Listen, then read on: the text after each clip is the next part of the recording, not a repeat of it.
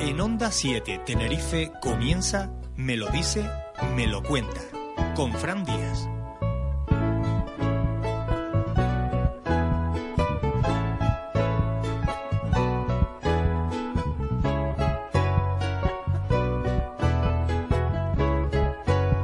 Buenas noches, bienvenidos un martes más a Me lo dices, me lo cuenta, aquí en la sintonía de Onda 7 Tenerife, la 90.2 y la 97.9 FM. También nos puedes escuchar a través de www.onda7tenerife.com.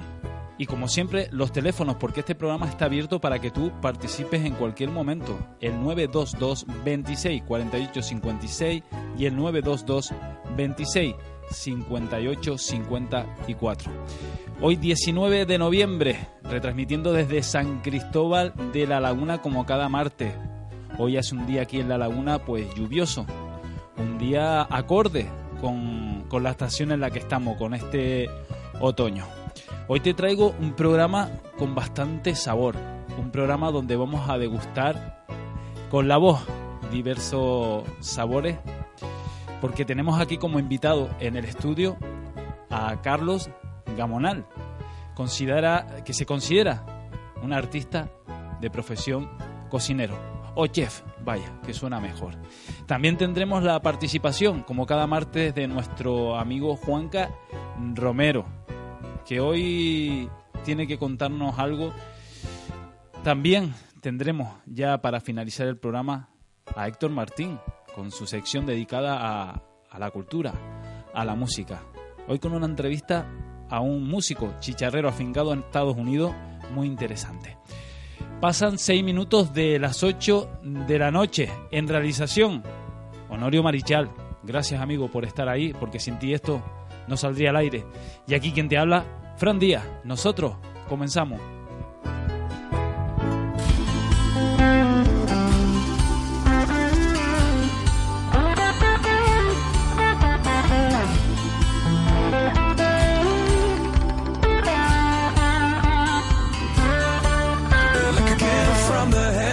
It was easy to tell. It was love from above that could save me from hell. She had fire in her soul, it was easy to see how the devil himself could be pulled out of me. There were drums in the air as she started to dance. Every soul in the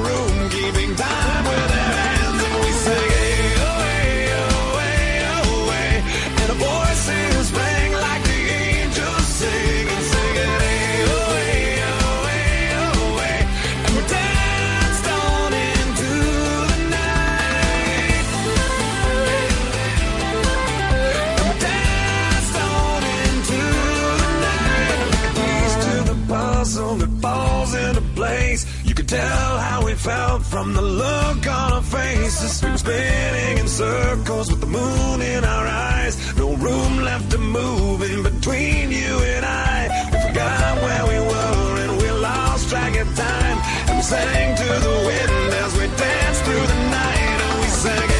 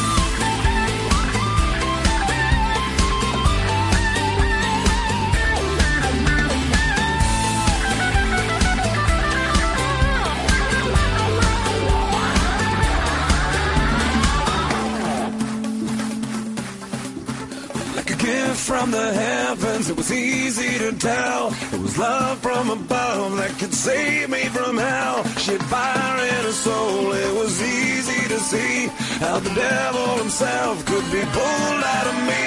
There were drums in the air as she started to dance. Every soul in the room keeping time with their hands. And we sang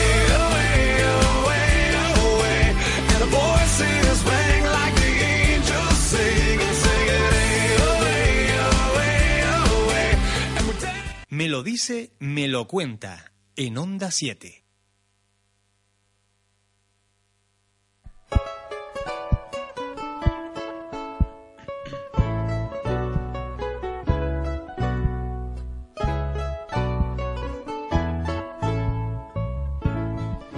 El invitado que tenemos hoy en nuestro estudio representa a la tercera generación de cocineros de la familia Gamonal, pero también eh, se considera primero artista. Y hoy vamos a descubrir, bueno, descubrir, vamos a conocer un poco más esa faceta de artista también, porque vamos a empezar a, conocer lo que realiza, aparte de, esa profesión de chef, chef muy reconocido aquí en Canarias y en el resto de- del Estado español. Don Carlos Gamonal, muy buenas noches y gracias Buenas por noches. acudir a los estudios de, de Onda 7 Tenerife. Muchas gracias a ustedes. ¿Cómo nos Buenas noches. encontramos? Muy bien, muy bien. Bien. Contento de que ya haya llegado este frío lagunero. Sí, Y- sí, sí. Y muy a gusto. Mm. Nos sentimos bien los laguneros con este frío, es lo nuestro. Y yo me siento muy bien con la introducción que has hecho, me ha llenado de orgullo, me has dado muy pavito. Bueno, Carlos, pues vamos a empezar por, por esa faceta de, de artista. Bueno, lo ¿Cómo del te tema de artista, no? de- claro, me considero artista porque eh, yo ya pasé los 40. Entonces, llevo trabajando toda una vida en, en- en una profesión que está siempre relacionado con la hostelería, con el mundo de la hostelería. Y mi padre siempre me ha dado libertad para gastar y para investigar. Y, y entonces era normal que en un momento determinado me diera cuenta en mi vida que yo lo que estoy haciendo es una expresión artística, mía propia y que y, y- y bueno, y acompañada de, de- de- de todo lo que puedo eh, hacer alrededor mío, ¿no? Que estoy pensando en mis compañeros de trabajo, que ellos me siguen, ¿no? Y, que son capaces de meterse en, en- y traspasar la barrera de- de los artesanos, ¿no? Como somos, ¿no? Porque fíjate que un cocinero es un artesano. Entonces, eh, el considerarnos artistas es más una cuestión de espíritu, ¿sabes qué? De pensar en una obra plástica que vayamos a hacer o que vayamos a pintar y que se va a quedar ahí puesta en una pared durante toda una vida, no en absoluto. Nosotros, nuestra profesión no, no nos permite ese tipo de cosas. Somos artistas de, o soy artista de espíritu. A la hora de trabajar uno tiene que ser artesano. Entonces, cocinero, artesano, que se define artista, pues supongo yo que tiene que ver también por mm, los esta, este, este ánimo que siempre me ha dado la, la familia y mi padre en particular, ¿no? De, oh, Carlolitos, vete, prueba, prueba por ahí, así no tienes libertad para hacerlo, ¿no? Y entonces nos ponemos a hacer cosas como crear eh, la mesa del recreo, por ejemplo, que es un servicio en el que ya mm, de hostelería, donde la gente vendría con, viene a comer, en el restaurante El Drago, pero ya no te encuentras con camareros, sino con camasineros un híbrido entre un camarero y un cocinero que lo que es es ir acercando esta profesión de hostelería a los nuevos tiempos. Am, un momento en el que se convierte en un show de cocina, en el que además te sirves con mucha libertad, por eso el nombre de la mesa del recreo, en un momento en el que, eh, por supuesto, vas a comer y te vas a enfrentar delante de un plato, pero también te vamos a dar la oportunidad de que consigas contenidos multimedia para que después puedas seguir mm, traspasando la experiencia de la comida por las redes o en cualquier otra historia, ¿no? Y como es otros detallitos que, claro, son ir caminando en- por nuevos caminos, haciendo pruebas, Innovar. Vamos, innovar. Hay que ir innovando, ¿no? De ahí... Innovación poco y adaptación. innovación, adaptación. Porque en realidad la cocina pues también es arte, ¿no? También se, se expresa cocinando, se puede expresar. Sí, pero realmente no es un arte en mayúsculas, eh, o por lo menos todavía no está así considerado. Fíjate que tiene que ver con esto que te comento, de la eh, po- imposibilidad de que el guiso de alguna forma perdure en el tiempo y que lo puedas disfrutar es efímero. Entonces, lo único que te puede eh, hacer un buen guiso, un guiso magistral, es que tú lo guardes en tu paladar mental, en tu memoria, ¿sabes? Que lo hagas propio y que de repente llegas a un sitio y huelas algo, pruebas algo que te recuerda a él. Ahí no hay arte, hay recuerdos, hay movimientos de conciencia, hay un montón de cosas que no es una expresión que dura en el tiempo, algo plástico o Es algo, pues vamos, no es una canción, eh, no. no es una pintura. Son sensaciones. eh, Pero son tan tuyas y tan propias. En, en un, en un momento que, que, que puede experimentar, que como dices, que, que se quedan grabadas en la memoria, no, no hay... No, no hay- no solamente en la memoria, sino además en el paladar mental. paladar mental. Sí. No visto eso, paladar mental. Bueno, y, y la cocina también relacionada pues con la belleza. Eh, sí, efectivamente, es que la cocina tiene que ver mucho con la belleza. Yo ahora mismo estoy en un experimento particular, en- eh, por supuesto con mi cuerpo, y tiene que ver con comer cochino negro. Bueno, eh, me he dado cuenta, y ahora mismo vuelvo otra vez a hacer mis segundas pruebas, o sea, dejo pasar un tiempito, hasta ahora empezar otra vez a comer cochino negro con frecuencia. El experimento está en comer, en que de repente me doy cuenta de que comiendo esta carne con frecuencia, una carne que está cerca de mi entorno, o sea, hay una eh, granja que lo está criando y nosotros los pedimos y los sacrifican y nos llegan y eh, los servimos, por supuesto, pero yo he estado probando y me ha cambiado el humor. Y estoy convencido que es la ingesta de esta carne, ¿sabes? Que me es cercana.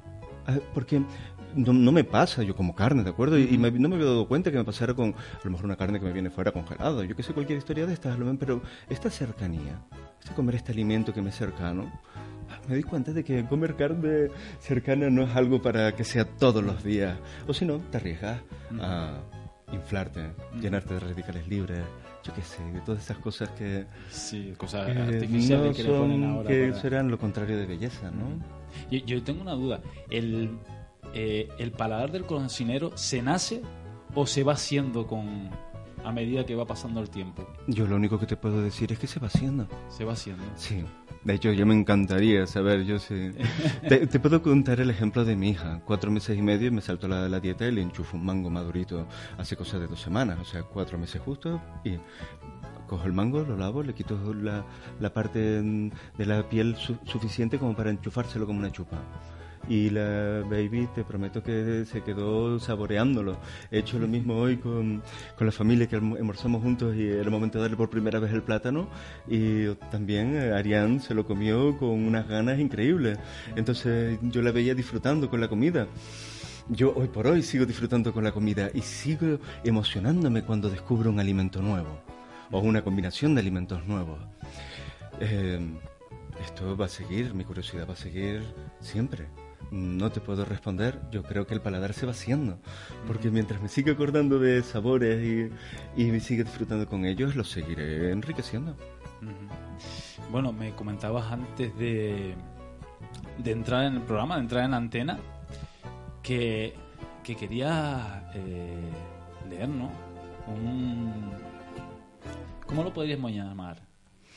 Artículo. Eh, eh, una, una reflexión un una poquito, sí, reflexión. es una reflexión acerca de mm, cocina y belleza. ujú. me, em, me pidieron que reflexionara acerca de cocina y belleza. Y este me lo pidió una mujer, una mujer muy guapa, una hermosa, muy bella, muy bella. Fuente de inspiración. Fuente de inspiración. Sí, sí, Las mujeres siempre son fuente de inspiración, ¿no? sí. Y yo le dije, em, imagínate compositor de sensaciones, ¿qué alimentos elegirías para una ocasión especial? ¿Qué te apetecerá beber? ¿Qué es lo que te va a apetecer comer? Seguro que no te es difícil salirte de tu guion si te prometo que vas a estar bella con los alimentos que cocinaré para ti.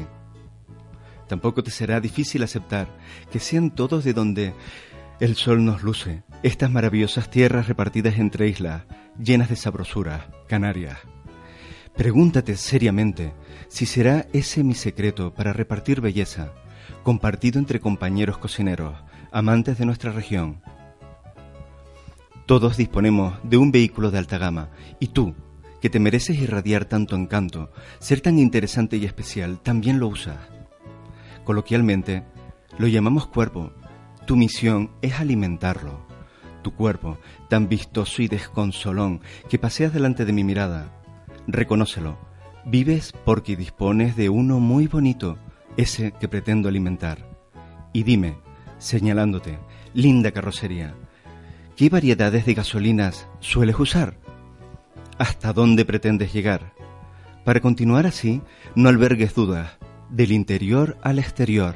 No te lo digo yo, lo contó Hipócrates hace miles de años. Él dijo, que la comida sea tu alimento y el alimento tu medicina. Fíjate, Ha pasado tanto tiempo y sin embargo yo aún sigo pensando que él tiene razón. Y me interesa, ¿cuál es tu opinión? Te repito, para ponerte bien guapa, ¿a dónde pretendes llegar? ¿Qué cantidad de ingrediente amor comes para conseguirlo? Mi opinión de cocinante, como la de muchos amigos cocineros, es que nuestra labor no empieza al sartear las verduras ni al adobar el atún. ¿Acaso no empieza al seleccionar lo mejor de la huerta y suplicar al pescadero ese pescado azul, bien llenito de grasas buenas, bien llenito de proteínas de calidad? ¿Acaso nuestra labor no empieza al buscar lo mejor para ti? Solo hace falta verte para darse cuenta que te mereces siempre lo mejor. Alimenta y aliméntate bien, es fácil, solo tienes que dudar. En la duda está el poder de evitar todo sentimiento, y eso bastará para evitar el error. El peor error en la comida es atreverte a comer un veneno y atreverte también a perder toda tu belleza. No hay preocupación, déjalo en mis manos, dame la oportunidad de alimentarte y ponerte muy bella una y otra vez. Bueno, bueno, tremenda fusión de literatura con, con cocina, ¿no? ¿Qué, ¿Qué querías expresar con...?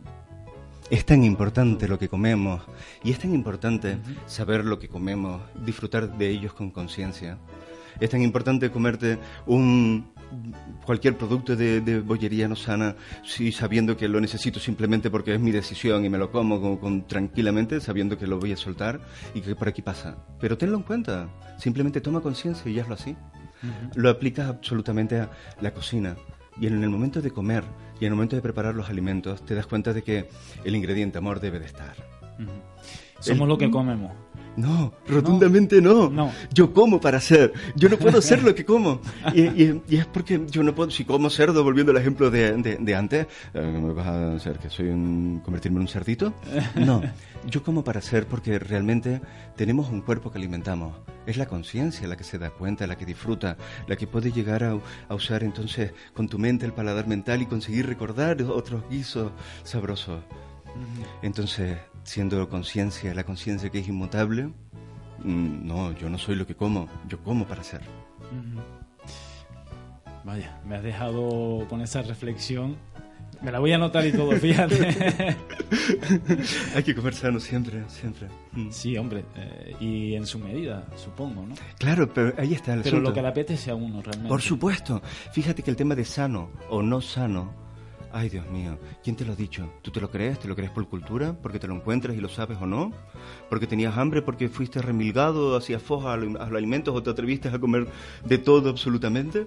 Es un, es un muy atrevido. El tema, y por mi experiencia, te cuento que hay que comer las cosas con plena conciencia de lo que estoy haciendo.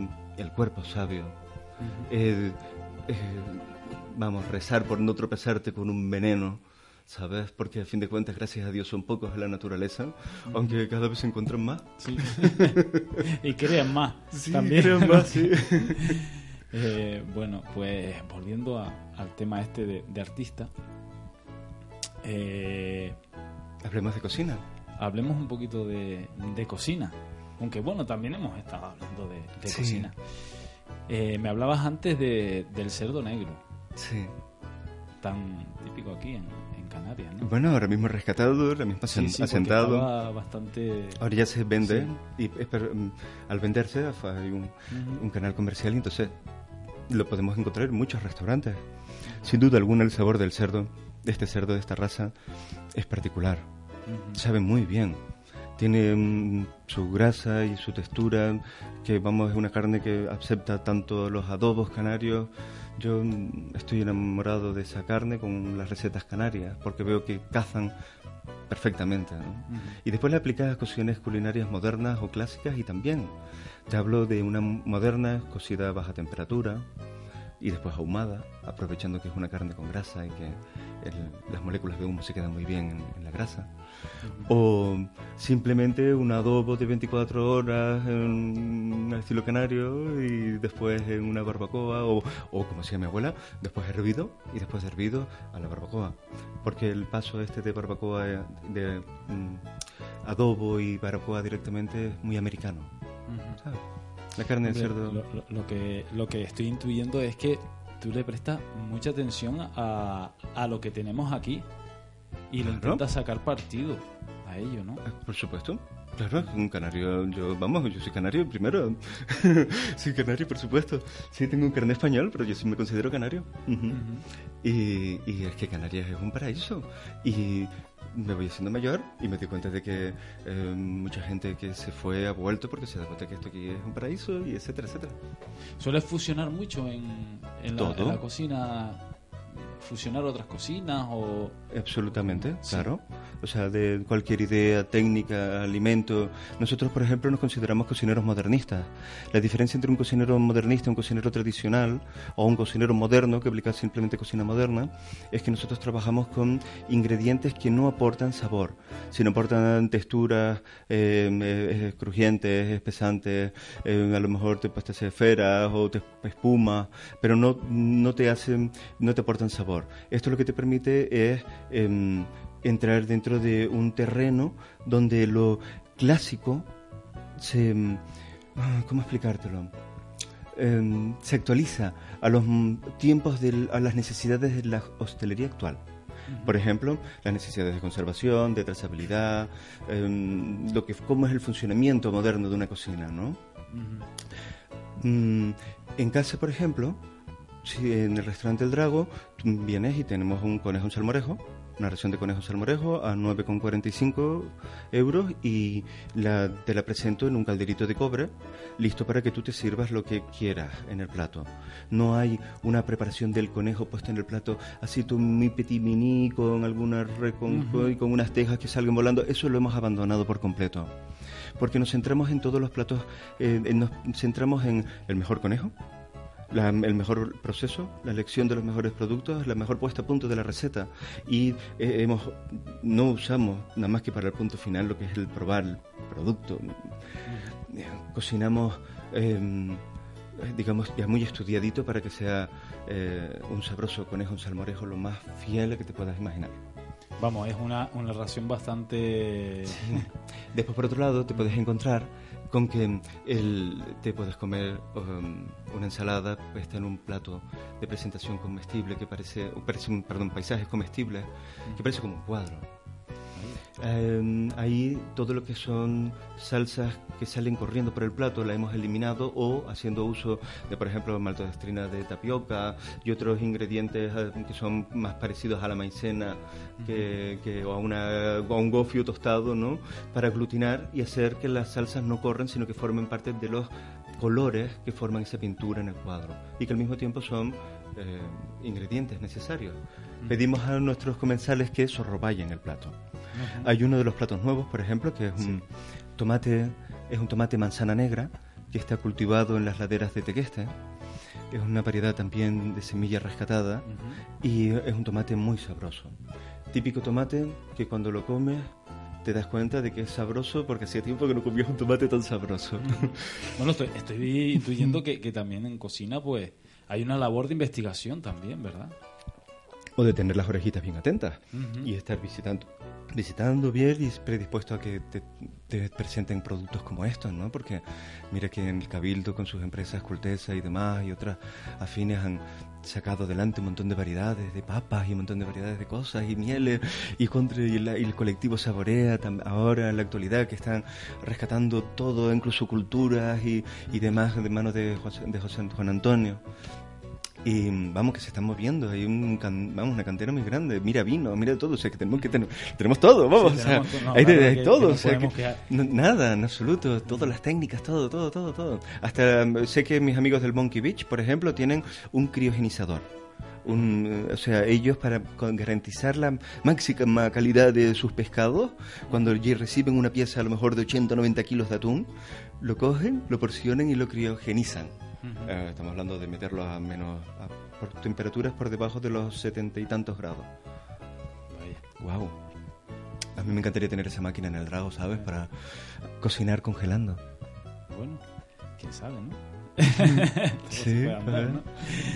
Bueno, eh, nosotros vamos a ir ahora un- a publicidad, unos minutitos, y continuamos con esta interesante charla con, con Carlos Gamonal, que, que vamos, son tantas cosas la- las que nos va a contar y, y que le tenemos que preguntar. eh, unos minutitos a publicidad y, y enseguida volvemos aquí. Me lo dice, me lo cuenta.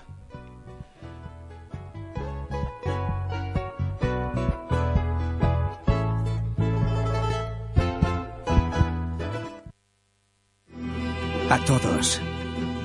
A todos los que tienen sed de vivir, que nunca nadie les quite su sed. Agua ligera Fombella. Sed de vivir. Di Più Milano, ahora en La Laguna. En Di Più Milano capturan la esencia pura de la feminidad con una serie de looks super chic que combinan entre sí solo para crear un vestidor de ensueño. Di Più Milano, en la Plaza de la Concepción, número 20 San Cristóbal de la Laguna. Visita nuestra web dipiumilano.com. Soy Sara Rodríguez y tras algunos meses en paro he decidido emprender mi propio negocio. New Dream me ha ayudado a alcanzar mi sueño. A través de cursos de formación profesional, de peluquería, estética y salud capilar, he adquirido los conocimientos necesarios para poder desempeñar esta nueva profesión. Tú también puedes conseguirlo. Llama al 922 62 67 22 o acércate a la avenida Los Majuelos, número 6, a 150 metros del Muñeco de Nieve. Matrículas abiertas para los nuevos cursos. New Dream Centro de Formación, Peluquería Estética y Salud Capilar. Ponte en manos de profesionales. En Lucas Vega, número 1, en La Laguna, encontrarás Nova Estética Unisex. Tratamiento de fotodepilación, cavitación, presoterapia, esmalte semipermanente de uña, fotorrejuvenecimiento o tratamiento facial de vitamina C. Nova Estética Unisex. Información al 822-660-427 o visita www.novaestetica.org. No te olvides de preguntar por nuestros bonos. Nova, Estética, Unisex.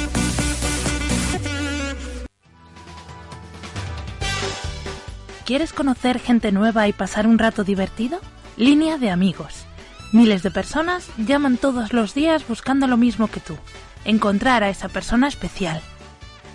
Línea de amigos es la forma más sencilla y divertida de conocer gente nueva. Recuerda, Línea de amigos 902 88 73 99 902 88 73 99. Decídete.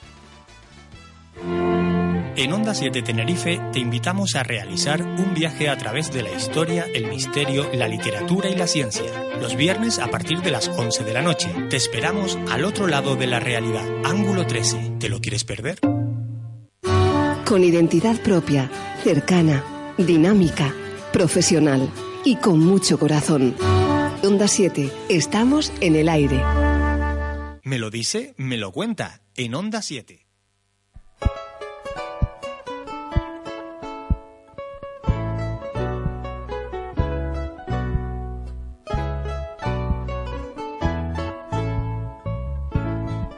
Bueno, pasan tres minutos de las ocho y media de la noche y antes de seguir pues conversando aquí con, con Carlos Gamonal, te recuerdo los teléfonos 922 26 48 56 y 922 26 58 54 y que nos puedes sintonizar en la 90.2 y 97.9 de tu frecuencia modulada, además de, de escucharnos a través de la red en www.onda7tenerife.com y también que se me olvidaba se me olvidaba antes eh, a través de, de, las aplicaciones. Diversas aplicaciones que hay para móvil también nos puedes escuchar por ejemplo en el TuneIn. Eh, Carlos bueno estábamos hablando de un poquito de, lo que en lo que estaba metido ahora que era el tema de del cerdo, del cochino negro. que me llamó mucho sí. la atención, la verdad. Porque yo soy para carne, vamos, como se suele sí, ¿no? decir aquí, como, como cochino para tomate. Cochino eh, para cáscara, ¿no?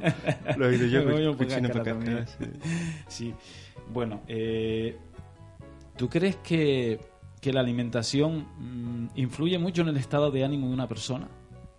La comida. Um, bueno, una buena digestión influye, sin duda alguna Eh, sí, claro, el estado, una comida ligera, una comida calórica, por supuesto, aunque son temas que yo realmente no, no he estudiado más allá que como diversión y de una investigación, ¿no?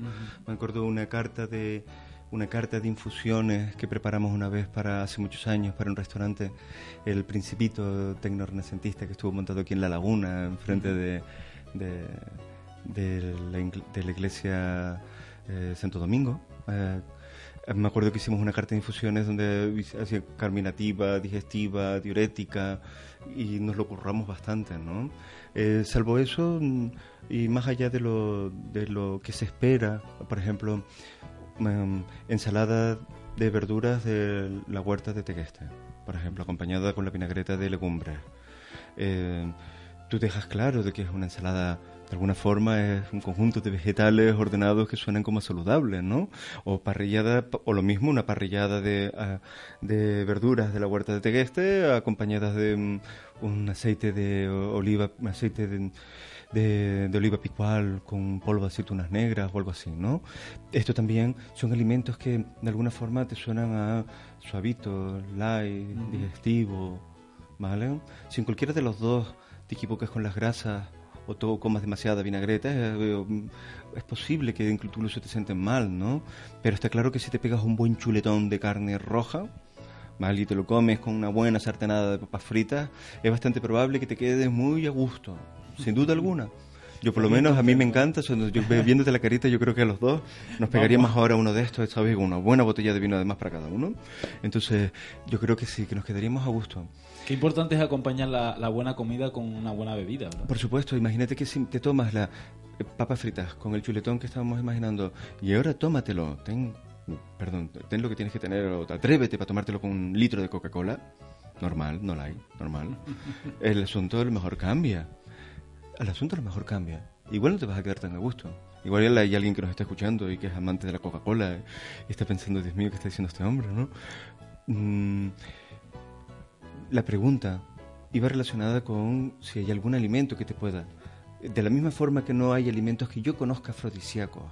Es decir, que yo sí que ese alimento se lo doy a todas y cada uno de mis clientes o, o que- o mis comensales y que por el hecho de tenerse se excitan, como eso no lo he encontrado, para mí no hay alimentos afrodisíacos.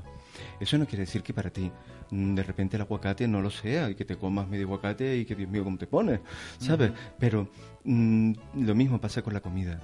Sin duda alguna, si tú llegas a comerte el mejor guiso magistral, el más bueno del mundo, un día en el que estabas con mucha pena y estabas triste, coño, y a lo mejor te has tenido una mala noticia, a lo mejor, a lo mejor es que ni siquiera te lo comes.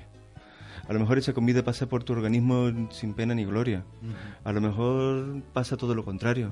A lo mejor estabas triste por la pérdida de un familiar y de repente te ponen delante un trozo de lemon pie y te acuerdas de que ese familiar te gustaba el lemon pie y al comértelo te estás de alguna forma queriendo comértelo. Por lo menos ese recuerdo, algo de él que ya no puedo alcanzar y lo, exterior, lo, lo- lo- lo personalizo en ese alimento y me lo como y me siento tan feliz y tan contento, sí, puede pasar. Pero también tienes que pasar que el dolor por ese fallecimiento ya ha sido ya bastante tiempo, ¿no es verdad? Entonces todo influye y lo que se me queda claro es que es el riguroso momento en el que te vas a comer algo, el que tienes que coger y decir, ay, me lo voy a comer. ¿Qué es lo que me estoy comiendo? ¿Por qué me lo voy a comer? Porque tengo hambre, porque sí, porque estoy celebración, porque hay un montón de motivos por los cuales comer cosas, ¿no? Eh, Vamos, yo quiero invitar a todos los oyentes que vengan al restaurante El Drago cuando tengan un motivo de que tengan ganas de pegarse un premio, por ejemplo. Sí, no sí. solamente venir a comer porque tengan hambre, sino porque les apetezca que les atendamos y que les demos de comer muy bien. Sí, por Cocina supuesto, canaria, que, que claro. sentirse a gusto en un sitio pues Sí. es importante. Jolín, espero, espero estar a la, altura, a la altura de las expectativas una vez vengan, ¿no? Hombre, seguro. Espero, esperamos con el Eh, equipo. además, es un restaurante ya tan consagrado. Recordemos que, que fue, mm, si no recuerdo más, el primer restaurante aquí en Canarias que recibió las famosas estrellas Sí, Michelin. sí, sí, efectivamente. ujú. ¿Cómo, cómo ve Carlos el, En el- Canarias, no, perdón, en Tenerife. En Tenerife, sí, exacto. Eh, ¿cómo, ¿Cómo ve la cocina que se hace aquí en, en Tenerife o en Canarias? que ¿Hay nivel? Sí, claro, cada vez más. Por ¿Está poco valorada fuera la comida, Eh, la, la cocina canaria? Poco Tú que has valorado viajado por fuera. todos esos mundos. Bueno, realmente siempre me he encontrado con la oportunidad de darla a descubrir. Es lo que hay. Que de repente haya encontrado en algún restaurante, en algún sitio, que ya tenían los vinos de aquí, que sí, por supuesto, conocían los productos, y etcétera, etcétera, porque te cuento que Canarias es un destino turístico, aparte de los más comunes. Pues, ¿Cómo no iba a ser de esperar que nos hubieran visitado grandes cocineros, incógnitos y todo el tiempo, sí, y en sí. cada momento? O sea, por supuesto que lo hacen, o sea, y, y, y viniendo aquí, y amantes de los mercadillos y todo esto, ¿cómo no iban a descubrir nuestras nuestros tesoros gastronómicos? Sí, porque eh, tú le preguntas, vamos, a, a la gente, por ejemplo, la península, y ahora no tanto, pero antes, y, le hablabas de Canario y de Canarias, y, lo primero que le venía a la mente en, lo que es el tema de culinario, en comida, es papas arrugadas, el gofio. Y eso El ya, mojo y, que- picón. y que bueno, ¿no? Mira, ya vas por tres alimentos. ¿no? Claro, ya, va- ya vas por tres alimentos. Ujú. Mm, Pero venga, qué gran variedad empezar- tenemos, ¿no? Tenemos una gran variedad, pero, te- te- pero se acuerdan de, de tres. Qué importante es Importante, esto. ¿no? Claro, hombre, claro, claro. sí, es muy, es- pon el ejemplo en otros lados. Venga, ¿cuánto te acuerdas tú, por ejemplo, de Mallorca? Eh, la ensaimada. La ensaimada. Vale, esa te la dije yo. Dime tú otra. De Mallorca. Ah, coges tú, ahora Mallorca, ¿eh? competidora nuestra, turística. Me coges ahora en frío. O vamos a poner otro. Asturias. Sidra. la Venga, la- sidra. la Te he dicho fabada. la sidra. Fabada Dime asturiana. la fabada. Bueno, vamos a decir otra. La fabada asturiana tiene un chorizo asturiano. Ya no sirve el chorizo. Dime otro. Ujú. Pues ahora sí. Que, que bueno. Que sí, papas, gofio, mojo. Mira, el mojo es una vinagreta, ¿vale? Eh, aromatizada con ajos aplastados y distintas hierbas aromáticas o pimientas. Vinagretas hay en todas las eh, culturas que utilicen diferentes tipos de aceite, diferentes tipos de ácidos, cosas tal. El gofio, que es el alimento que nos identifica como canarios, se come por el resto del planeta bajo, el bajo otros nombres, porque a fin de cuentas es una harina de cereales tostados y molidos.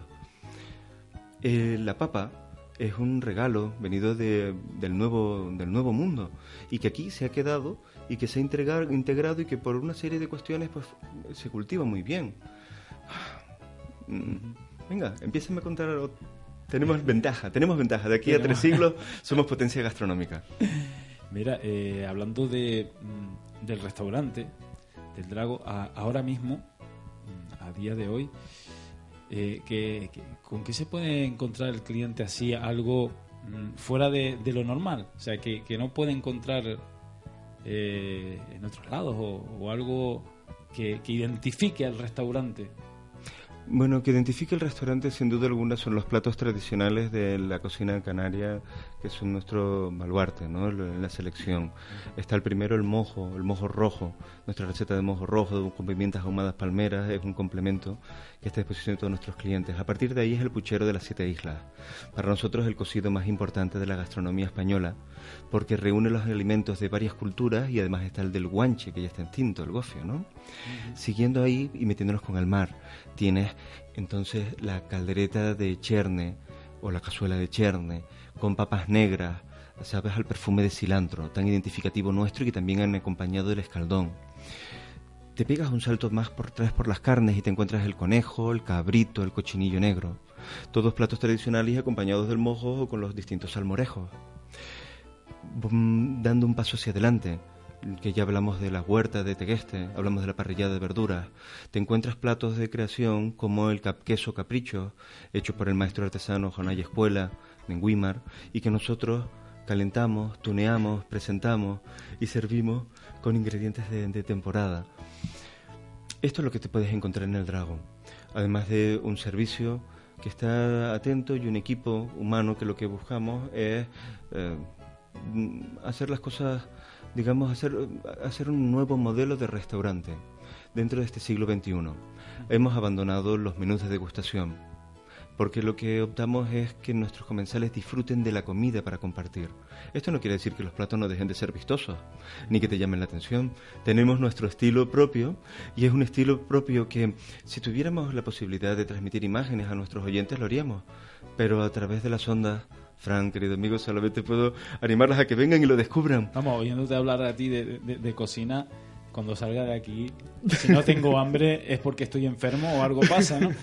porque se me abre el apetito con todo lo que me estás diciendo, más con el frío que hace hoy en la laguna. Estás hablando de, ese puchero y vamos, hombre.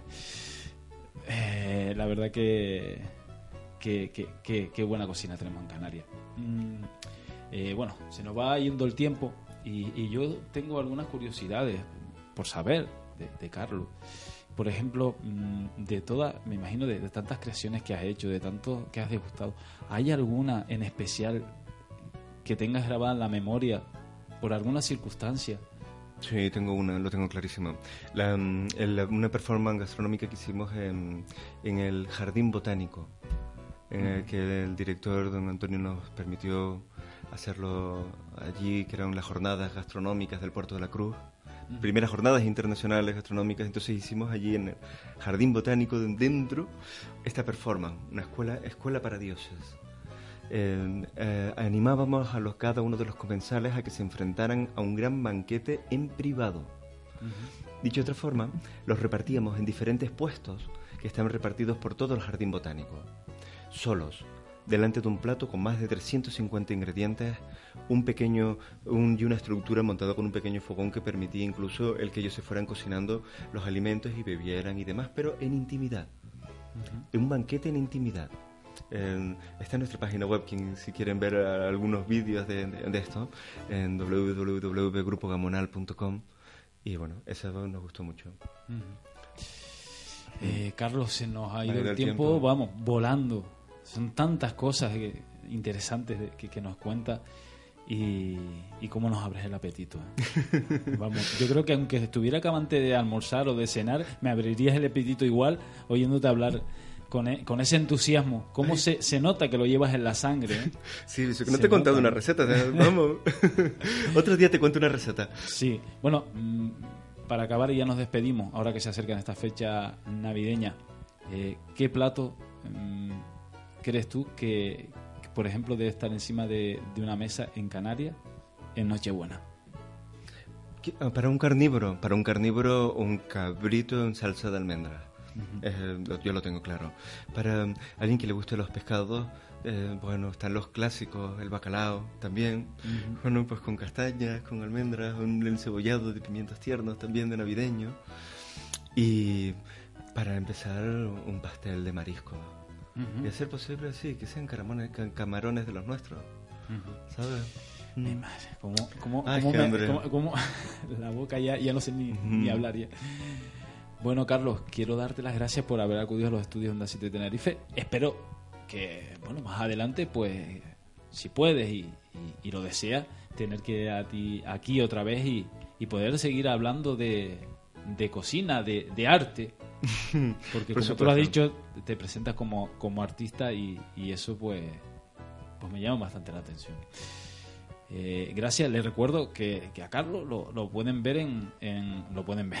Bueno, estará en, está en el restaurante El Drago en, en Socorro, En el socorro en Tegasta. en Tegueste. Ah, seguro que casi todos los oyentes saben Mm. está perfectamente y, y- y saben de, de oídas por lo menos de, de la calidad que, que hay en ese restaurante y el amor que le ponen a todo lo que hacen, que es lo más importante. Sí. Y el cariño, Sí, tanto yo como todo, como todo el equipo. todo el equipo. Por sí. supuesto, sí. Desde tu bueno, padre, pues muchas gracias, nos, hermano. nos veremos por aquí, por supuesto, Sí. Fran. Sí. Pues gracias, Mm. Carlos, y que pase una buena semana. Y si no nos vemos de aquí a Navidades, pues que pase Y como estamos en horas de cena, buen provecho a todos. Buen provecho. gracias, Carlos. Un placer. Un placer. Nosotros continuamos aquí en Me lo dice, me lo cuenta. Nos vamos con un temita musical para cambiar el tercio y ya contactamos por teléfono con nuestro compañero Juanca Romero a ver qué actualidad social nos trae hoy.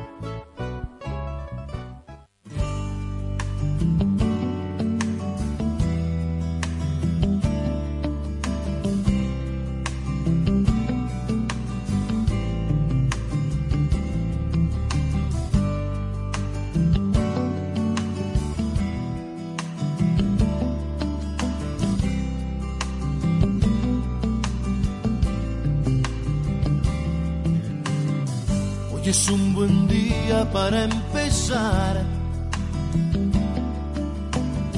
Cancelar mis deudas y reorganizar.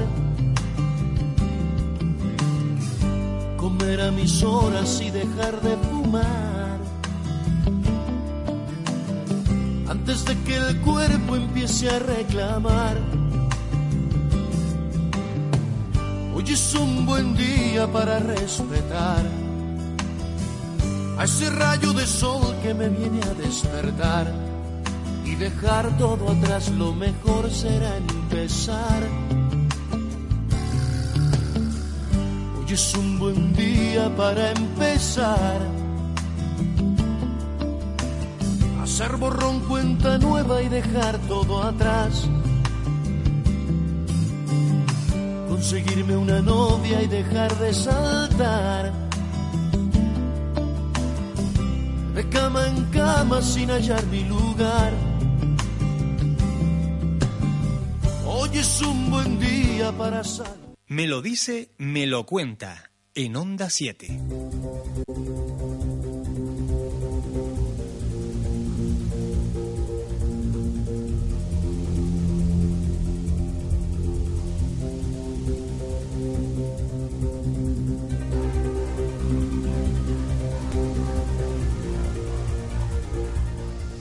Pasan 50 minutos de las 8 de la noche, o lo que es lo mismo, 10 minutos para las 9 de la noche. Hoy le hemos quitado 5 minutillos a nuestro director de Onda 7 Tenerife que colabora con nuestro programa. La verdad que es un honor tenerlo de colaborador. Juanca Romero, muy buenas noches. Muy buenas noches, estimado. Oye, qué bien das la hora. La das para adelante y la das para atrás. Sí, porque no se puede dar para arriba y para abajo, porque si no, ¿No? también la daba. Claro, las 50 Según se pasan de, 10 faltan para. Ese, ese estilo yo lo llevo usando muchos años y eh, tiene usted clase, categoría. Oiga, viniendo de usted, pues me sonroja. ¿Cómo estamos, señor? ¿Bien? Bien, bien. eh, para variar, pues como siempre, buscando, buscando algunas cositas que traerte al programa porque sabes que la sociedad no se detiene y la política sí lo hace. Entonces, cuando mezclamos la, poli- la política esta inmovilista que tenemos y la sociedad activa, salen cosas como las que te voy a contar esta noche en este ratito de radio que tenemos. ¿Cómo- ¿A dónde quieres ir? ¿A la playa? Sí, vamos a, a la playa, aunque el tiempo no está para ello, Bueno. pero nos vamos a dar un saltito a, a las Teresitas. No sé si, si nuestros oyentes sabrán de qué sitio estamos hablando, porque no, no se, ha, se ha oído poco en, en los medios y no precisamente por, por la playa. Mira, yo, yo, yo te voy a dar una definición de- del- del diccionario de la RAE, de la Real Academia de la Lengua, lo tengo delante, y la definición, después te digo a qué corresponde. Definición, libro o legajo muy voluminoso. Esta no nos sirve para lo que vamos a hablar. Pero hay otra definición que dice armatoste u objeto grande y difícil de manejar. Aquí ya se acerca más a la definición de la palabra mamotreto.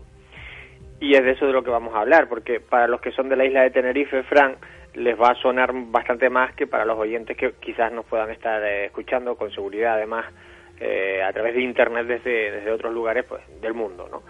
Cuando hablamos del Mamotreto y la playa de las Teresitas, estamos hablando de un pedazo de edificación destinada a priori para aparcamientos eh, que se eh, construyó pues en la misma entrada de la playa de las Teresitas, o sea, en el barrio de San Andrés, justo antes de llegar a, eh, junto al cementerio, que, para que nos entendamos. ¿Dónde, dónde estaba el de campo de fútbol antes, no? Sí, donde estaba el campo de fútbol, donde jugaba el San Andrés antiguamente, justo al lado del cementerio, que ese sí que no lo pueden tocar.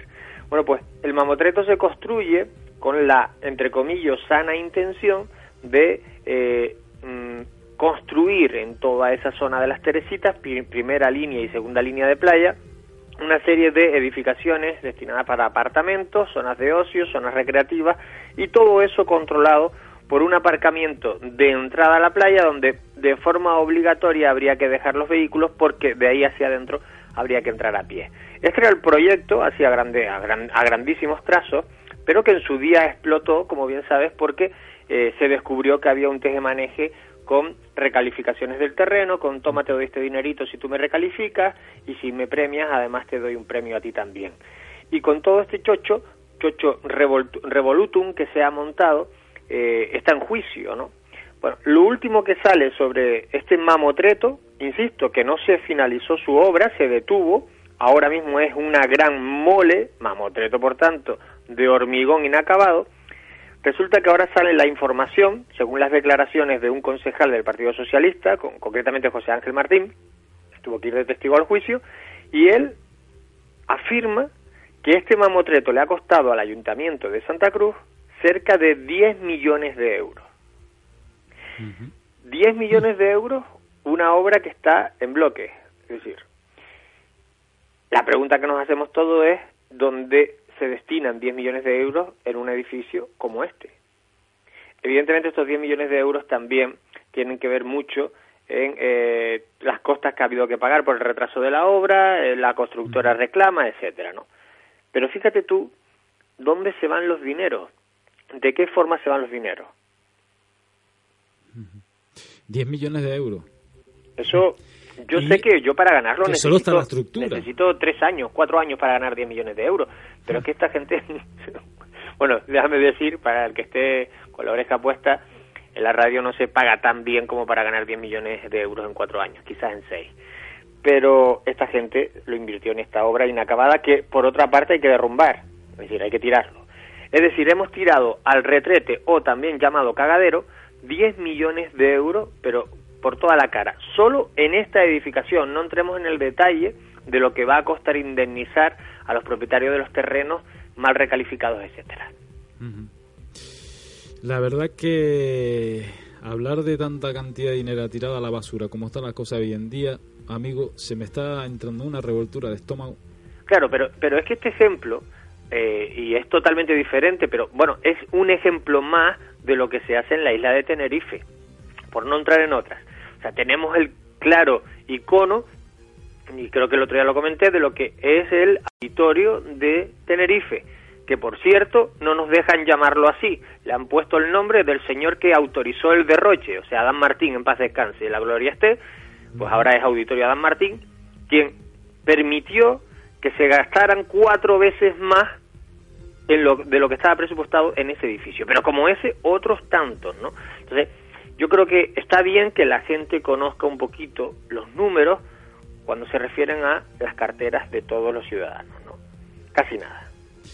Vamos a ver cuándo sale ya la sentencia, cuando se Uy. ejecuta ese juicio. Pero Esto va para que largo. esto, esto cada vez se está enredando más, o lo están enredando más.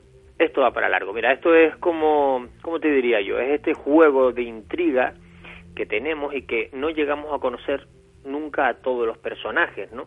Tenemos un escenario, Playa de las Teresitas, tenemos eh, el grupo de, de participantes del circo, Corporación Municipal y acólitos del ayuntamiento, tenemos a unos empresarios con los intereses muy claros y buenos amigos, pero además, en este circo, tenemos, por ejemplo, la figura de un alcalde que eh, pasa, deja la política municipal y pasa a ser senador, por tanto, hay que decirlo, eh, está exento de, de ir a em, testificar a un juzgado, no puede ser juzgado porque ya sabe los senadores tienen esa cualidad. En fin, un montón de ingredientes, tantos como podríamos sumar cientos de ellos, que, que forman esta película, yo no digo de terror, yo creo que es una película gore, en la que al final, insisto, los dineros no son los de ellos, ellos siguen cobrando lo mismo, ¿no? Y siento ser tan agresivo quizás en- en el verbo, en la forma de decir las cosas, pero como tú bien decías, cuando se habla de los dineros de uno, a veces a uno le entra la mala leche, ¿no? Pues sí, la verdad que, que para que no nos entre la mala leche, porque no creo que, que sea muy sano a esta hora, que uno después tiene que descansar y no acostarse de mal humor. Eh, vamos a dejar a un lado el mamontreto, Sí, sí, sí. el mamontreto, Mamontreto. y vamos a algo más divertido. Algo más divertido de, de una señora que para mí es divertidísima. Bueno, ya nos hizo reír bastante en, en la candidatura de las Olimpiadas a Madrid. Oye, yo no quiero ser marujo, ¿no? No quiero parecer que hacemos prensa rosa, pero últimamente esta mujer se descuida, ¿no? Yo, yo la miro y, y yo no sé si es por, por una cuestión personal, es decir, de imagen le gusta ir así con el pelo graso o, o- o no se está cuidando. Quizás sea porque la falta de higiene que tiene la ciudad que ella representa, que es Madrid, la falta de limpieza le está afectando también al cuero cabelludo. También Va- podría. Va, va acorde, va acorde con, con Va las, la- circunstancias de, que están pasando en, en su ciudad. Madrid, eh, hay que decirlo, yo es una ciudad que conozco, yo creo que relativamente bien, y he visto personalmente cómo ha ido deteriorando su imagen pública el- en los últimos cinco años con seguridad, ¿no? Eh, todos hemos visto en, en las imágenes de televisión y circulan por toda la prensa como Madrid ha estado eh, lleno de porquería, ha estado realmente sucio por esa huelga de los servicios de limpieza que, que, bueno que fue realmente dura y que ahora parece han llegado a un punto mínimo de entendimiento. ¿no? Madrid daba auténtico asco hasta el otro día. Bueno, hoy todavía Madrid sigue sucio en parte eh, y todo por, por la por la dejadez de negociación que ha habido por parte de esta señora, también hay que decirlo, que ha destacado por su prepotencia desde que llegó a- al Ayuntamiento de Madrid, incluso antes de ser alcaldesa, ¿no? Yo recuerdo ahora cuando decía, hablaba de lo, del colectivo homosexual, por ejemplo, o cuando se refería incluso a, a personas de otros países lo que deberían de hacer si no, si no se adaptaban a, a las normas españolas, en fin, es una persona con unas, unos ideales bastante marcados de brazo en alzo, ¿no? Eh, perdón, en alza. Eh, lo último de esta mujer, pues mira, y, y creo que fue hoy mismo, pide endurecer las leyes de huelga tras el éxito de la de la limpieza. Es decir, le han ganado una huelga y como se siente derrotada, ahora lo que pide es endurecer la ley de huelga. Es decir, poner cada vez más difícil la posibilidad de manifestarse una persona para reivindicar sus derechos laborales. O lo que es lo mismo, lo que está pidiendo, yo creo que lo he dicho alguna vez, es algo que se podría proyectar en el nodo, en las pantallas de los cines de los 60, y lo veríamos con total normalidad. Eh, Juanca, ¿me lo vas a permitir?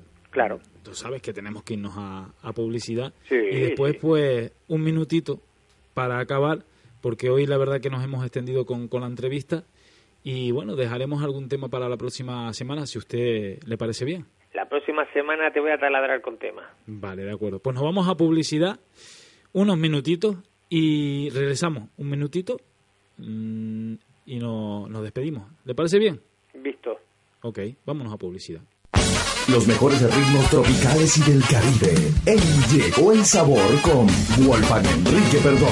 Merengue, salsa, bachata, cumbia, música en tu idioma en Llegó el Sabor con Wolfgang Enrique Perdomo.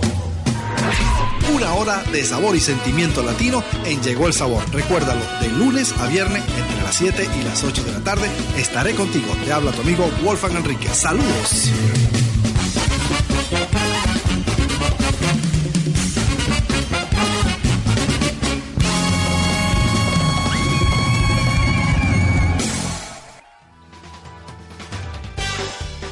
¿Quieres conocer gente nueva y pasar un rato divertido? Línea de amigos. Miles de personas llaman todos los días buscando lo mismo que tú. Encontrar a esa persona especial. Línea de amigos es la forma más sencilla y divertida de conocer gente nueva. Recuerda, Línea de amigos 902 88 73 99 902 88 73 99. Decídete. Si quieres pertenecer al equipo comercial de Manzana Publicidad, llama al 822 170296 o envía un email a onda7 manzanapublicidad.com.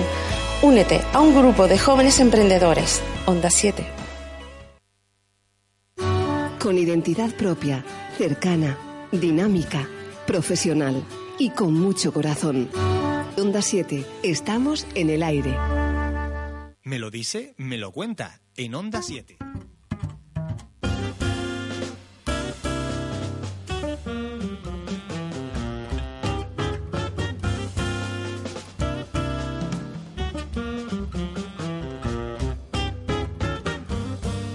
Eh, Juanca Romero, hemos vuelto. ¿Está Bien. usted ahí? Sí, sí, sigo aquí, sigo aquí. Amigo, eh, ¿o lo tengo que llamar ya señor director? No, usted como usted depende, o sea, si ya cobraste me puede llamar señor director, si no has cobrado soy tu amigo. Hombre, claro.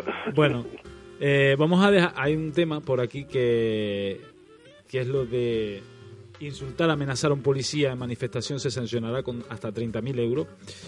Vamos a dejar esta noticia, si Sí. le parece bien aparcada, hasta el próximo Sí. martes, donde adentraremos un poquito más y también comentaremos algo de, de, la, de la gran dama que está ahora copando todos los telediarios con su con sus ideas, la señora Botella, y le voy a dejar pues que usted se vaya a un relaxing cup que bien merecido lo tiene. Mira, estás utilizando el mismo sistema que utiliza el hormiguero en Antena 3, es decir, Oye. eh, entrevista a la persona, eh, lo manda a publicidad y luego vuelve para decirle adiós. Ah, pues mira, es una crítica, ¿no? No, no, no, no, no, al contrario. Digo que usted está a la vanguardia de la comunicación, que es lo que se estila ahora.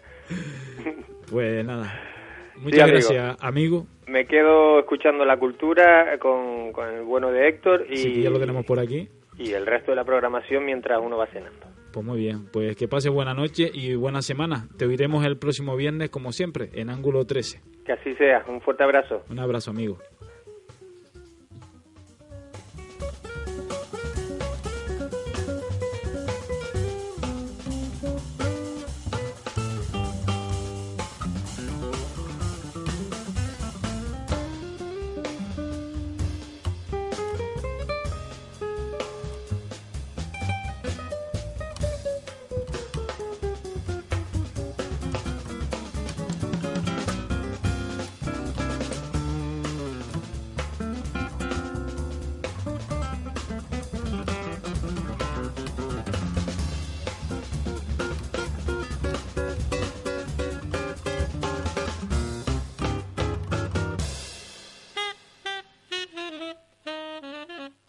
Seis minutos que pasan de las nueve de la noche. Hoy nos hemos retrasado un poquito con nuestra última sección. Que ya tenemos por aquí a nuestros compañeros, por fin, después de, de dos semanas. Que el hombre no ha podido estar, una por motivos personales y otra por motivos de salud, porque la gripe, pues, vino a visitarlo inesperadamente. Pero hoy sí lo tenemos aquí en el estudio de Onda 7 Tenerife, me lo dice, me lo cuenta. Héctor Martín, muy buenas noches, amigo. Pues te lo digo, te lo digo, estaba un pelín perjudicado, que se puede decir así, y bueno, eh, es verdad que por dos semanas no he podido tener el placer de estar aquí en la que ya es prácticamente mi casa, que es tu programa de radio, Fran. Eh, por cierto, mm, de aquí agradecerte que aunque estuvieras malo, dejaras tus deberes hechos. es que si no, es que si no después te tengo que llamar amigo, como decía Juan Romero antes, ¿verdad? No, es broma. Bueno, eh, quería decir antes de empezar con el pastel de hoy que quiero felicitar muy especialmente a la gente de la Guerra Music Festival que se cumplió el pasado sábado con conciertos espectaculares como el de Pachumba, reggae, eh, reggae hecho en Tenerife, ¿verdad? Eh, lírico, que fue una actuación de un rapero excelente, la verdad que incluso tuvimos el placer de conocerlo, una persona llana, sincera y que además como artista solo tuvimos que disfrutar de un buen concierto, ¿verdad? También hay que destacar el hacer de Alfeus, que vino con su Ska y la verdad es que también nos los pasamos muy bien, así como eh, un grupo de la tierra, ¿no? De Herbaina eh, y Green Cohete. La verdad es que nos lo pasamos genial en el Saguere Music Festival en la Plaza del Cristo. Por desgracia no acompañó mucho el tiempo, llovió en algunos momentos del concierto y eso fue lo que faltó para que la noche fuese redonda de verdad. Hombre, yo el sábado vi que, que llovió un poco y me acordé bastante de nuestro amigo Eric Canino, que lo tuvimos el martes pasado aquí, Ujú. eh, contándonos los entresijos de, de ese festival del sábado, pero seguro que, que aunque cayera algo de lluvia, no deslució para nada el gran espectáculo que se montó en la Plaza del Cristo. La gente lo gozó bien gozado, que se suele decir, y la verdad es que, que hubo de todo, hubo de todo como en botica y bastante bueno. Como bueno, eh, el Lo que nos invitado espera. que, que nos espera hoy, ¿no? Ujú. Y me parece que ya lo tenemos al otro lado de la línea telefónica. Vamos a saludar a Diego Barber. ¿Qué tal, Diego? Muy buena, muchas gracias por llamar. Eh, hombre, el placer es nuestro. Diego, para empezar la entrevista, siempre digo lo mismo. Parezca, parece que me repito como lajo, pero es importante. ¿Por qué no le cuentas a la audiencia cómo te acercaste a la música y cómo eh, te dio por eh, acercarte a una guitarra? Sí, pues cómo no. Pues bueno, yo empecé a tocar eh, música. Mi padre era era bajista, podría decir un bajista frustrado. Y, y ya con nueve, diez años ya me regaló la primera acústica. Así que yo creo que ahí empezó todo. Y también recuerdo en el colegio, ¿no? En las clases de folclore, pues empezando con el timple, la guitarra que ya eso sería pues con 11 y 12 años y bueno, lo cierto es que ya a partir de ahí pues fue básicamente lo único que he hecho, ¿no? Que ha sido música, pero pero sí, puedo decir que, que, que por ayuda a mi padre, ¿no? Que fue un poco el que me puso la primera guitarra.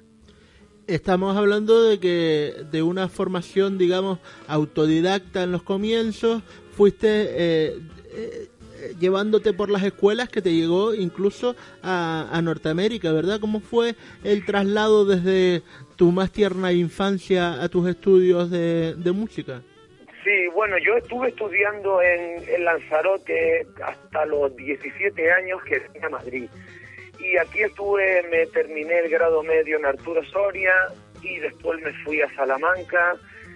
También estuve viviendo en Austria, en el Mozarteum, donde me saqué el posgrado. Y también estuve viviendo un año en Atenas con el maestro Costas Cozzioli y seis meses en Múnich. Y básicamente de ahí, que sería alrededor de, yo creo que hace seis, siete años que ya estoy en Estados Unidos, pues bueno, ya después de haberme licenciado y de haber sacado pues todos los títulos, pues ya me animé y, y, y di un poco el salto a Estados Unidos, que si mal no recuerdo sería alrededor de unos seis o siete años.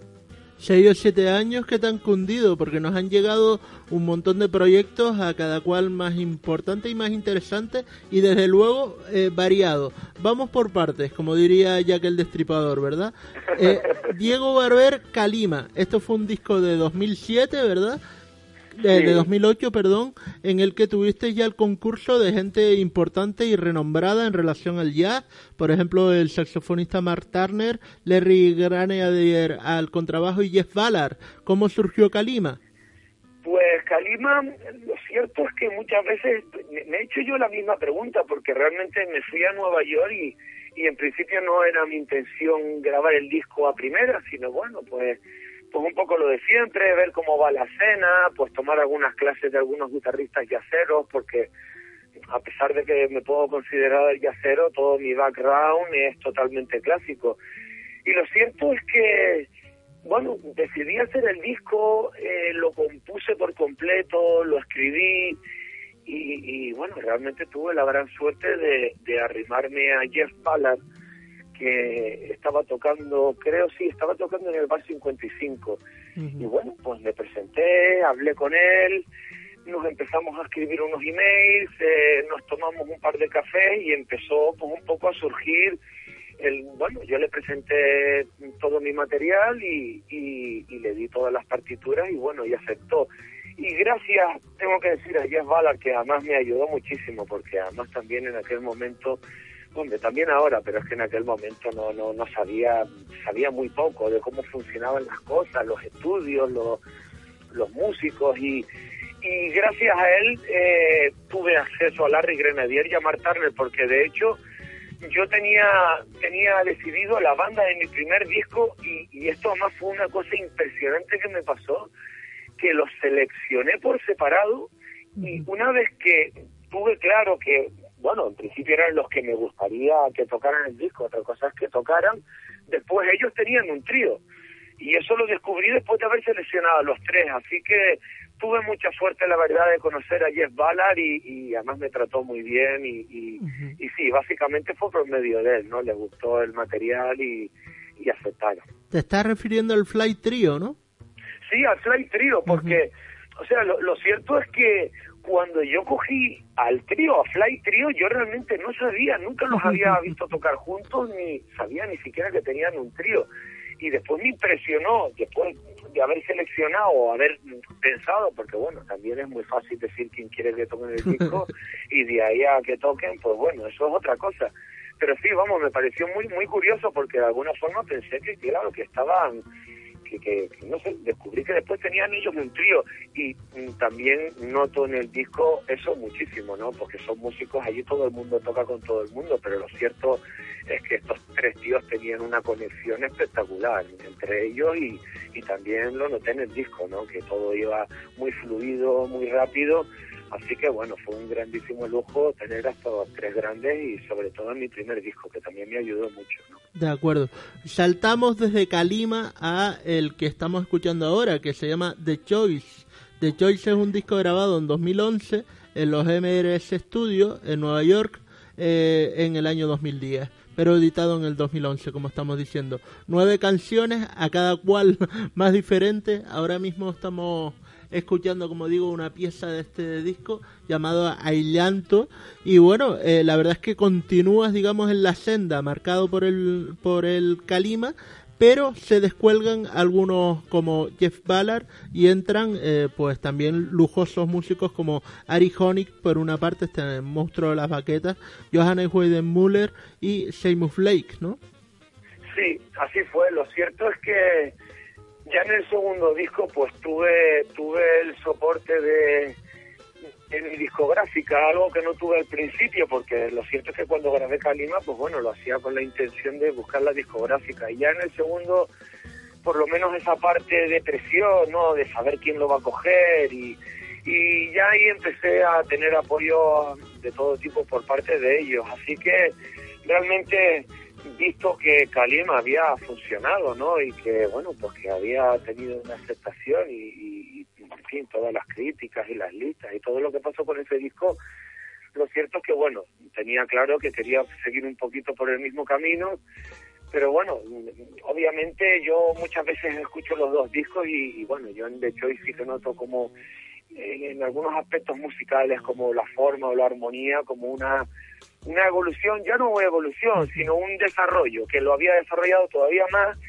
Y también es verdad que ahí, después de Kalima, empecé a tocar con algunos músicos en los clubs, que fue como conocí a Arijoni.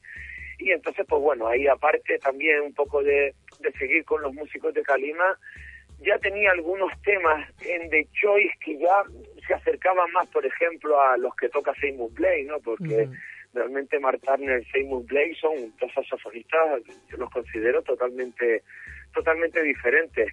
Y así fue un poco como también eh, metí a Johannes Weidenbuehler, ¿no? También vas conociendo muchos músicos en Nueva York, vas tocando con ellos. Y bueno, y lo que me pasó con Ari Honey, que, bueno, que lo vi por primera vez en directo y yo no había visto un batería Flipante, ¿no? fue, fue impresionante porque realmente ya es muy... Además, me impresionó mucho porque puedo decir que él y Brian Blake, bueno, y bueno, algunos más, no quiero, son los únicos que pueden hacer conciertos de batería solo en Nueva York. Y lo fui a ver al Bar 55 Ari Honey, un concierto de batería de una hora y media. Y bueno, lo cierto es que me voló la cabeza, tocando melodías, creando armonías, creando atmósferas. Y, y bueno, y por eso un poco, pues, eh, cogí a Arijón. Y después también porque entablé una amistad. Y muchas veces es cierto que, que ya cuando si encima de una relación profesional pues si hay un poquito de amistad yo entiendo que eso también la música lo nota. Genial. La verdad que de Ari Honey, qué decir, porque todavía recordamos de un festival Canarias Ya y más en el que el bueno de Ari Honey se tocó el himno nacional de España a batería, con la dificultad que eso eh, eh, conlleva y, y entraña, ¿verdad? Eh, bueno, pues damos un pequeño salto, no solo, digamos, de tiempo para llegar al 2013, sino también estilístico, porque bueno, la revolución que se produce en este 411, tu nuevo disco, ¿verdad?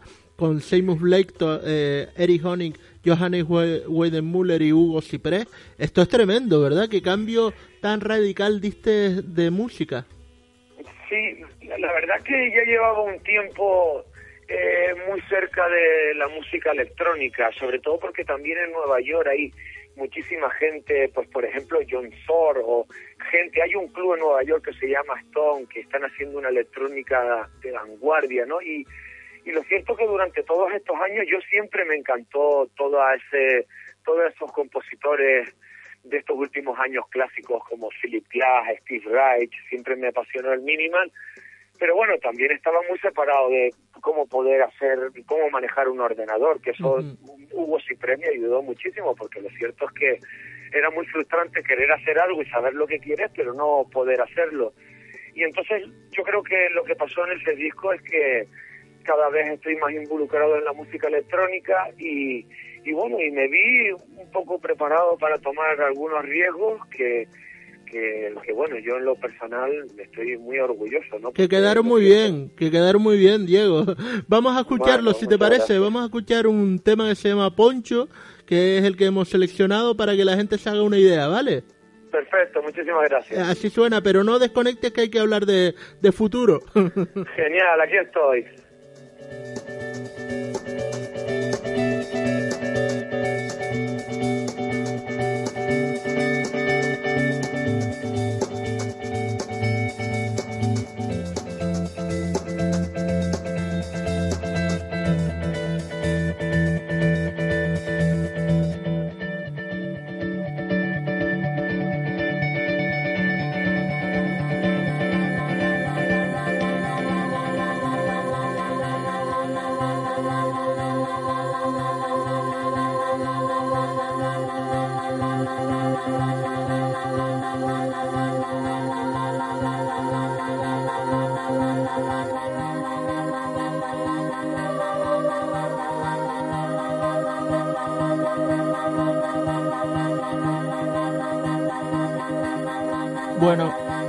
Pues ya, ya notamos la diferencia entre los estilos musicales. Esto es, no sé si se podrá decir así, eh, eh, ambient, casi, Diego. Sí, lo cierto es que sí, puede, puede ser ambient, es un género...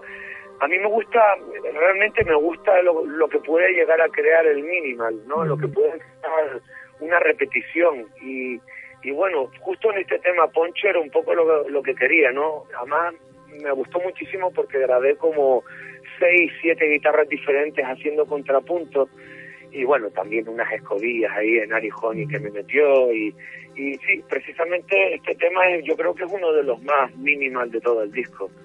Bueno, pues pasemos al futuro, porque la verdad es que hoy nos sorprendía esta pequeña ventanita que tenemos a la realidad virtual que se llama Facebook, con la portada del que será tu próximo disco.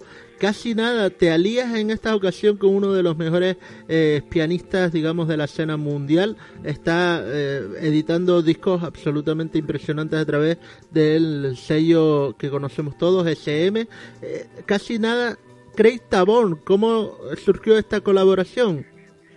Pues lo cierto es que tenía muchísimas ganas de hacer un disco a dúo y, y bueno, además he escuchado muchísimos pianistas estos últimos años en Nueva York, entre Craig Taylor, entre DJ, Jason Moran, etc. Hay una generación además creo que hay en Nueva York ahora mismo impresionante. Y siempre pensé en el desafío de hacer un disco a dúo y digo desafío sobre todo porque realmente un piano de cola con una guitarra clásica, en fin, era, era es como un, elefante contra una hormiga a nivel de dinámicas, a nivel de posibilidades de instrumentos, e incluso son dos instrumentos que en principio pues no empacan. Y aún así, pues bueno, quise, quise, quise hacer el disco. Me acuerdo que Brett, el AR que trabaja en Sunny Side, me vino a buscar a casa y nos fuimos a ver a Craig Taylor, recuerdo, a un concierto a New Jersey. Pero además recuerdo que cogimos un tren como una hora y media a New Jersey. Y bueno, de hecho es que yo creo que gracias a ese concierto eh, compuso el disco. Y, y he visto a Craig muchísimas veces porque lo impresionante de Craig es es que es un tío que maneja todo, que tiene muchísimos backgrounds, que, que, puede tocar clásico, toca Schomberg, toca... Y ese concierto, lo cierto es que me quedé impresionado. Y ya llegué a casa y decidí que quería hacer un disco con, con piano y guitarra. Y bueno, y que me gustaría hacerlo con Craig. Y bueno, lo cierto es que contactamos por medio de la discográfica y, y empecé a tener muchísimas, muchísimas reuniones con él, porque lo cierto es que también tengo que decir que de todos los músicos casi que he tenido la oportunidad de trabajar, él es el que más se ha, se ha involucrado, se ha involucrado de alguna manera y, y bueno, a mí además fue una oportunidad impresionante porque con todas estas personas, pues bueno, lo único que puedes hacer es aprender. Y entonces le comenté pues que quería hacer un disco a dúo y ya tenía muchas de las composiciones escritas y se las presenté y bueno, y después de tomar varios cafés, pues pues decidimos hacer el dúo. Pues Bueno, surgió. Yo lo tenía decidido, pero lo decidió él y, y bueno, y, y así fue un poco como surgió el disco. Estupendo. Diego, muchísimas gracias por este contacto. Te volveremos a llamar cuando se edite el disco, porque nos consta que será en marzo del próximo año, pero ya está por ahí rulando la capa. Muchísimas gracias por este contacto. Lanzaroteño, trabajando a, a todos los niveles en Nueva York, en Alemania, como me decías esta mañana, y en donde se tercie. Muchísimas gracias, Diego. Hasta la próxima. Un abrazo fuerte, gracias a vosotros. Hasta luego. Nos quedamos escuchando un pelín de la música de Diego.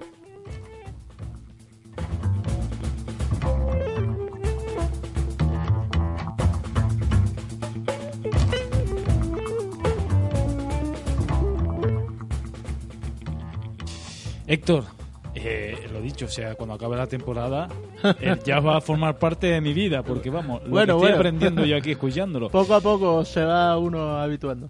Nos vemos el próximo martes, Dios mediante, como se suele decir. Renovado el contrato, efectivamente. Muy bien, pues señores, nosotros nos despedimos que nos hemos quedado sin tiempo. Les dejamos con el programa de la actualidad deportiva de esta casa, la otra grada con Miguel Ángel García. Nosotros nos encontramos en Me lo dice, me lo cuenta el próximo martes aquí en Onda 7 Tenerife. Que pasen una buena semana. Adiós.